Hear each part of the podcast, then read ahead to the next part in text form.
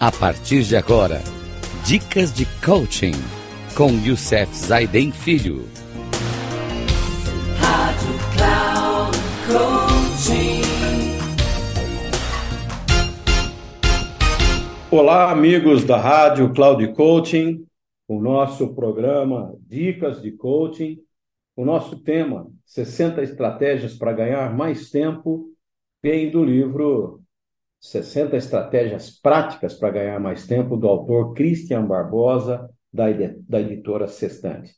Hoje um assunto muito importante, mas muito importante, que ao longo da pandemia que nós vivemos aí aconteceu bastante. Né? E o nosso assunto de hoje é o que nós vamos falar sobre o empreendedor precisa de tempo para fazer a empresa crescer. Então vamos lá, vamos a esse assunto que é muito importante. Imagine, pense, olhe para os brasileiros todos que vêm vivendo esse momento de empreender. O Brasil é um país que mais empreende, mas também é o país que mais fecha empresas no primeiro ano. Você está empreendendo, mas de repente se dá conta de que virou escravo do próprio negócio, que a empresa estagnou, e não consegue mais crescer. Por outro lado, você não encontra mais tempo para a sua vida pessoal e nem consegue ajudar a empresa e nem a si próprio. A causa comum desses problemas é um processo insidioso que acontece no começo de muitos negócios. Chamo esse fenômeno de síndrome da fusão em que a vida pessoal se une com a vida empresarial. Ambas se transformam em uma coisa só. E nesse momento, muitos problemas começam a surgir. Existem muitos sintomas da síndrome da fusão, mas um clássico é quando o prolabore se mistura ao caixa da empresa. Outro é marcar reuniões com frequência aos sábados, domingos ou após o expediente. O caso se torna grave quando o empreendedor acha que essas ações estão certas. Esse é o momento em que o empreendedor descobre que ele, na verdade, é o pior tipo de patrão, o patrão de si próprio. Um patrão exigente, que cobra resultados, que não tem superiores para pedir folga e que tem de trabalhar o máximo possível para a empresa crescer mantendo todas as pessoas que agora dependem dele. O estresse toma conta, a ansiedade aumenta, os papéis se misturam, os problemas crescem e a empresa começa a quebrar. Muitas vezes, o próprio empreendedor não consegue enxergar esse cenário e se toma consciência da situação quando já é tarde demais. É fundamental que os papéis fiquem delimitados e que apareçam dois papéis essenciais para o negócio: o técnico e o empreendedor. No Brasil, o empreendedorismo, por necessidade, é muito frequente. A pessoa é demitida e, por causa de falta de oportunidade no mercado, acaba utilizando seu conhecimento técnico, acumulando, acumulado né, para abrir o próprio negócio, geralmente no segmento que tem mais experiência. O empreendedor por oportunidade, aquele que abre uma empresa em função do surgimento de uma excelente oportunidade de negócio, também absorve esses papéis, apesar de, nesse caso, o papel do empreendedor ser, em geral, predominante.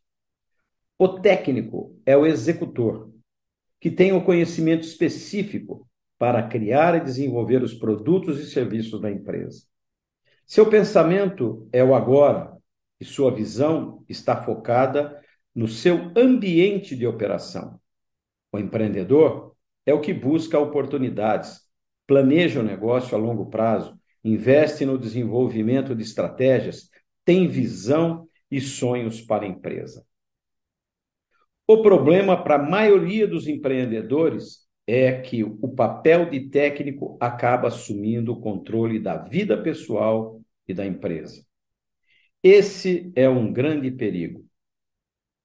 O técnico, como todo executor, gosta de acumular o máximo possível de responsabilidades, pois se julga a pessoa ideal para fazer o trabalho em razão de seu conhecimento e sua experiência.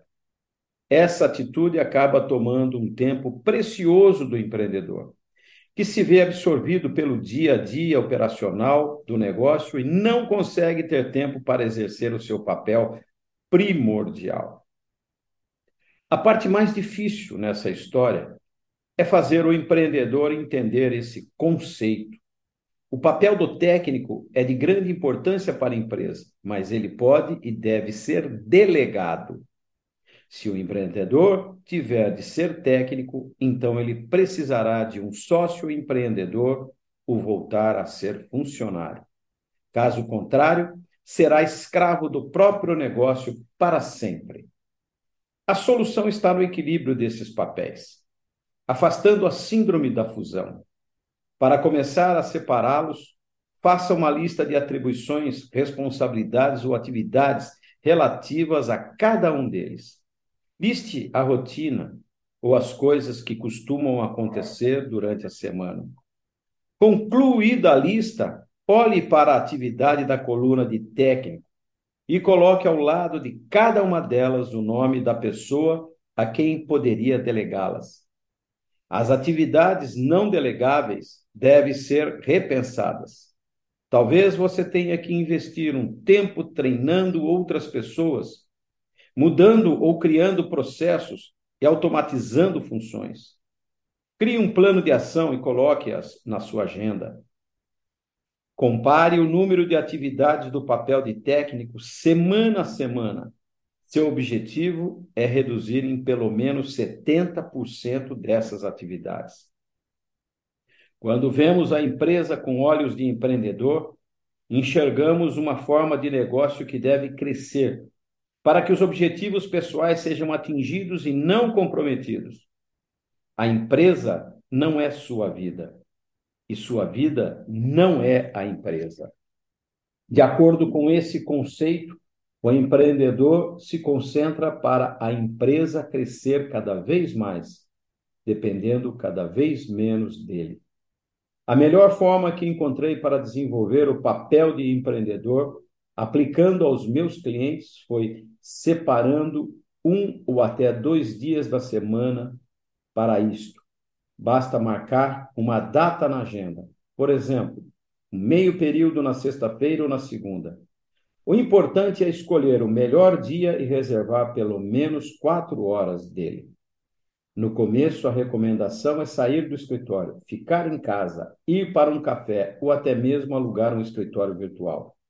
O ambiente ajuda a pensar diferente. Nesse momento, deixe o empreendedor aflorar, respondendo às questões como: de que forma posso expandir a minha empresa?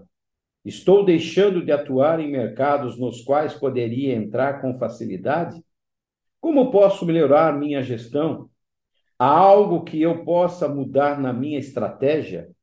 Como estou evoluindo minhas metas corporativas? Essas perguntas ajudam o empreendedor a voar a pensar diferente, a ter visão e reavivar a paixão perdida. Então, gente, não perca tempo, experimente. Porém, quanto mais o empreendedor aparecer, menos o técnico ficará dando desculpas, pois este será domado com planejamento, estratégia e delegação. Este programa de hoje foi muito importante porque eu enxerguei isso na minha vida. Vocês pensam que foi uma grande maravilha durante 13 anos? E agora, neste momento na minha vida, eu mesmo estou exatamente contando a minha história para vocês. Nesse momento, estou parando, revendo todos os meus conceitos de marketing, meus conceitos de produto, meus conceitos de empresa, tudo mas isso levou um tempo para aprender. Levou um tempo para que a gente possa refletir. Li muito, vi muita gente fazendo muita coisa. Então, gente, aproveitem. reflitam sobre sua vida. Se você quer empreender, ouça e escute e reflita sobre esses conselhos. Um grande abraço para vocês, até o nosso próximo programa. Que Deus nos abençoe.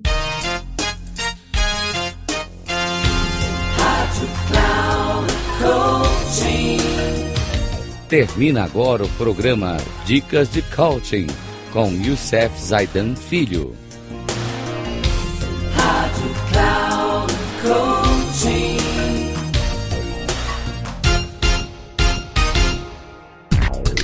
Ouça Dicas de Coaching com Youssef Zaidan Filho.